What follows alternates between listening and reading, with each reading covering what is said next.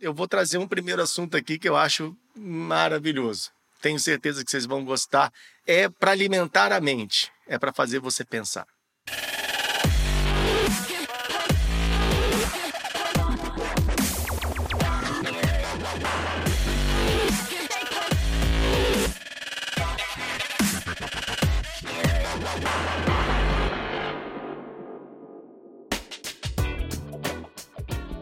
Hoje, tomando meu café da manhã, eu estava ouvindo um vídeo muito interessante e esse vídeo trazia uma mensagem, ou seja, um conhecimento muito interessante sobre uma coisa que eu já pensava há muito tempo e eu tinha esse questionamento em mim já desde muito tempo.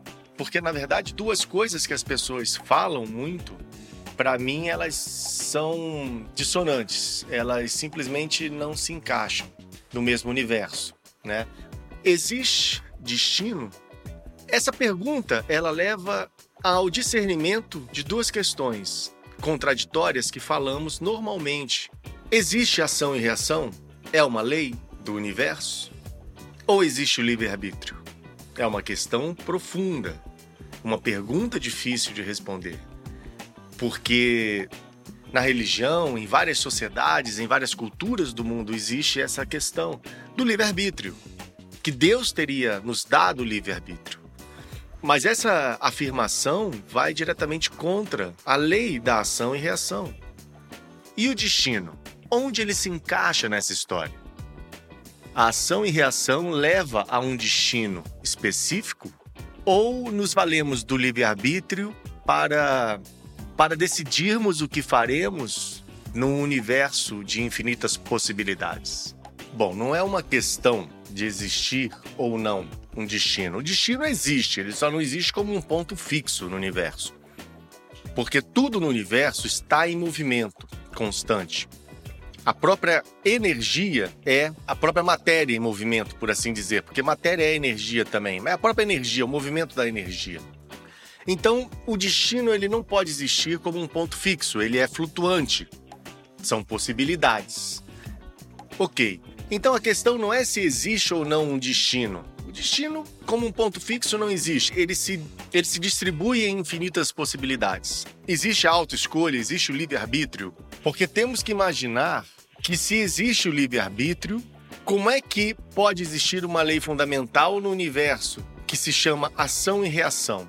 Porque se esse livre-arbítrio tivesse que obedecer ações prévias e reagir de acordo com elas, segundo a lei de ação e reação, como ele poderia arbitrar para tomar as rédeas do seu destino? Talvez até o nome da lei ação e reação deveria mudar. De repente, podia ser a lei da reação, né? Porque nós reagimos o tempo inteiro, tudo reage no universo. Talvez tivesse tido uma ação original no passado que originou toda a reação do presente. Então nós podemos imaginar que não há ações originais do presente, apenas fluxos reativos. E as infinitas possibilidades? Na verdade, elas não existiriam, porque apenas a nossa incapacidade de compreender e conhecer todas as partículas que existem no universo e todas as interações que elas causam seja a nossa limitação para poder entender as reações do universo, mas que foram previamente iniciadas, talvez pela centelha divina. Só que aí nós vamos um pouquinho mais à frente, que também é um campo, que é a física quântica, porque no universo subatômico é difícil de você compreender e prever o estado ou a localização da partícula. E aí nós imaginamos que isso seja aleatório, mas que possivelmente também pode não ser aleatório. Ou seja, tudo pode estar realmente encadeado de forma imutável, apenas reativo, e nós simplesmente não temos conhecimento do processo inteiro. Não existem compartimentalizações no universo tudo permeia tudo, ou seja, tudo interage com tudo em vários níveis. Então tá tudo relacionado, as coisas se relacionam. Então, então existe sim ação e reação. A questão é, vai além um pouco disso. A questão é que estamos conscientes da nossa existência. Isso sim cria um ponto de observação e você percebe essa toda essa movimentação, toda essa dinâmica ao seu redor como livre-arbítrio. A gente imagina o livre-arbítrio porque a gente não imagina não controlar nossas próprias vidas. A gente não imagina ser dependente de um fluxo qualquer, seja ele divino ou terrestre ou cósmico, que empurre você numa direção sem você querer ir naquela direção. A coisa começa a ficar um pouquinho mais complicada quando você entende que essa dinâmica causa uma sensação de continuidade, de linearidade, de destino, de um ponto a se alcançar. Mas a verdade é que o futuro não existe. O passado também não existe. O futuro sempre é o futuro e o passado sempre é o passado. Apenas temos o presente. Vamos entender então como a gente percebe a dinâmica linear temporal, um destino, um futuro, dentro de um sistema vivendo no agora. Vamos imaginar esse agora não estático, mas sim flutuante. Imagine um balde cheio de água e balança esse balde. A água não vai para cima, ela não some, a não ser que o balde esteja furado. Então ela fica balançando no mesmo espaço. Ela se movimenta. Esse movimento, essas flutuações da própria dinâmica da vida, do universo, das energias, causam essa sensação de continuidade. E vivendo na matéria mais densa, na tridimensionalidade, você percebe as coisas de determinadas maneiras. Nós criamos essa ilusão da continuidade do futuro. Na verdade, nós estamos vivendo sempre no agora. Mas esse agora, ele se modifica, o quadro todo se modifica constantemente. As peças são reposicionadas e mudam de lugar. Isso causa uma sensação de movimento contínuo, porque na verdade o movimento é contínuo, ele só não é linear para frente, ele é atemporal. O tempo é uma ilusão. O tempo mesmo não existe. E essa movimentação em si vive, pulsa, sem necessitar do tempo. O tempo é percebido de maneiras diferentes. Se você colocar um relógio atômico no espaço, ele vai se desincronizar, porque o tempo no espaço é diferente do tempo da Terra, porque ele está sofrendo menos com as pressões gravitacionais e uma série de coisas. Então, o tempo é relativo à dinâmica da massa e outras dinâmicas das forças fundamentais. A ação e reação levam ao entendimento de que uma coisa reage a outra, e isso eternamente.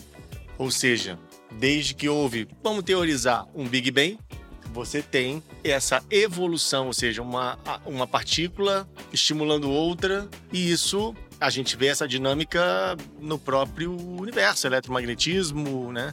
A energia não se cria, se transforma. Então você tem uma eterna transformação energética, eletromagnética, quântica, deu nome. Pois bem, se tudo está conectado e tudo influencia em tudo, você sofre influência permanentemente do universo inteiro ao seu redor. Não é só uma partícula, duas, seu vizinho, sua namorada, seu pai, não. É tudo que acontece no universo. Você faz parte daquela fotografia universal. Isso se chama universo holográfico. É estranho, é, parece que está estranho, tem alguma coisa faltando nessa história aí, né? Concorda comigo? Não é bem assim. Né? Tem alguma coisa errada nessa história, alguma coisa cheirando mal, alguma coisa mal explicada nesse livre-arbítrio. Porque se existe ação e reação, naturalmente a sua condição de reação no próximo milissegundo está simplesmente influenciada por tudo que está ao seu redor. Ou seja, você está sempre um milésimo de segundo que seja a um passo de fazer o que você foi compelido a fazer. Até o ato de pensar, será que nós estamos pensando o que nós queremos pensar, o que nós decidimos pensar? Ou o próprio ato de pensar é um reflexo de um pensamento anterior e de algo anterior que aconteceu? Porque vamos lá, para eu nascer, algo deve ter acontecido antes. Para que a primeira bactéria existisse, algo deve ter acontecido antes. Então, se algo aconteceu antes, impeliu a próxima jogada, estimulou a próxima jogada. Então, como é que você desmonta toda essa estrutura do universo e fala: não, agora eu tenho um livre-arbítrio? Agora eu decido o que vai acontecer. Porque se eu tenho livre-arbítrio, eu não posso ter nenhuma ação anterior que me obrigue ou que me direcione, que me leve a ter uma reação X ou Y. Eu tenho que ser livre para poder arbitrar. E na verdade, ninguém até hoje conhece uma consciência arbitrária a influir na dinâmica do universo. A relação entre ação e reação e livre-arbítrio, ela é complicada. Se você for mais profundo nas questões, você vai ver que elas não são nem cognitivas, nem racionais. Elas são o que elas são.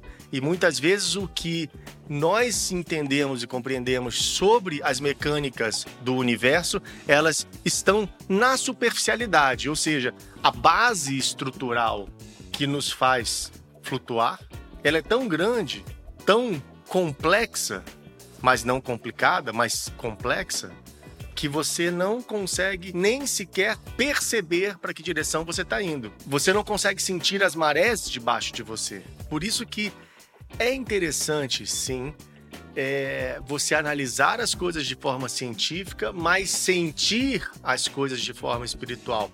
Dá para fazer as duas coisas ao mesmo tempo.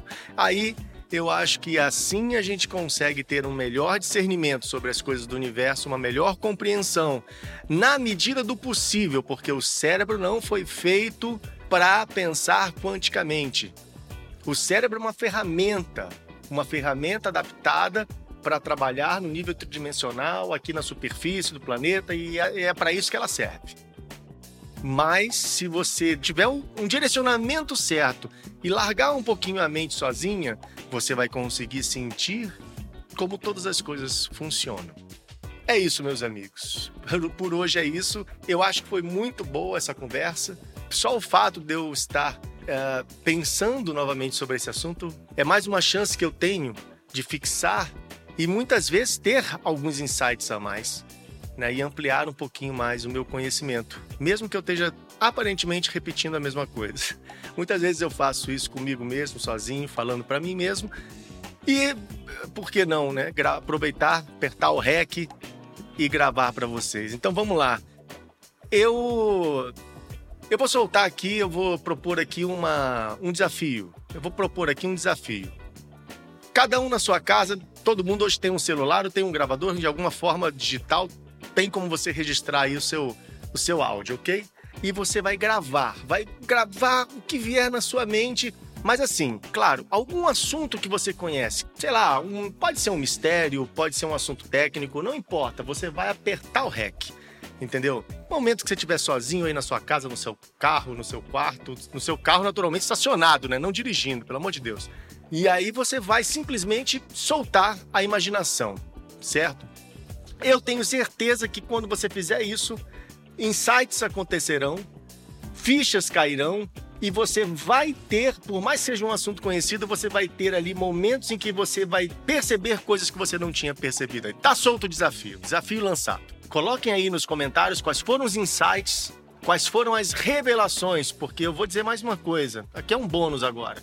Nós estamos na precessão dos equinócios, passando também por um momento de inversão de polos magnéticos, o que significa que tudo que nós estamos fazendo aqui nesse momento, não só o sofrimento que eu digo, as pessoas normalmente estão passando, porque é um momento de mudança tremendo, né? Muda a estrutura atômica toda. Então, esse processo de adaptação, ele é um pouco complicado, né? Muitas pessoas sofrem com isso, outras aproveitam a oportunidade para prosperar, né? Então, esse é o bônus. Pega esse bônus, porque se você tiver em harmonia com o momento planetário, você vai prosperar você vai ir com a correnteza, você vai ir no fluxo e você vai prosperar maravilhosamente em todos os aspectos. Então aproveite e bote na sua mente, porque o processo todo que o planeta está passando da precessão dos equinócios, isso aí depois vocês podem procurar saber mais sobre isso. A gente pode até conversar sobre isso. Quem quiser, por favor, pergunte. Eu estou aqui para responder. O que eu souber, a gente vai trocar ideia. As figurinhas estão aí. Eu tenho bastante. Vamos trocar. Então, é, se você aproveitar esse momento da precessão dos equinócios, que também tem um complicador no meio da, da inversão de polos magnéticos, mas isso é sim um complicador por causa da quantidade maior de radiação, de radiação aleatória que entra, atrapalha um pouquinho, mas isso aí não é motivo para desistir. Isso aí é, na verdade, um desafio a mais para você colocar como meta a prosperidade, você ir e conseguir, e conseguir o objetivo, e ir em frente, entendeu? Prosperar, porque as oportunidades estão aí. Claro que se não tivesse desafios, né, seria tudo muito fácil. Mas nós já estamos num nível mais avançado. Então, acredito que esse pequeno desafio não será problema. não é pequeno, mas problema também não é. Entendeu?